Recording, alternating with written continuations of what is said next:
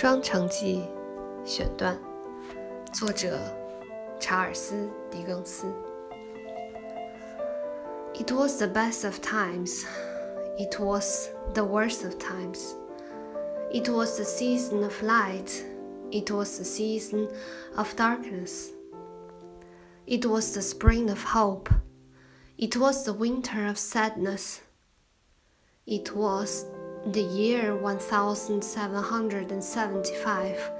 In France, there was a king and a queen, and in England, there was a king and a queen. They believed that nothing would ever change.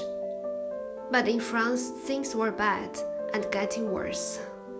The people were poor, hungry, and unhappy. The king made paper money and spent it, and the people had nothing to eat.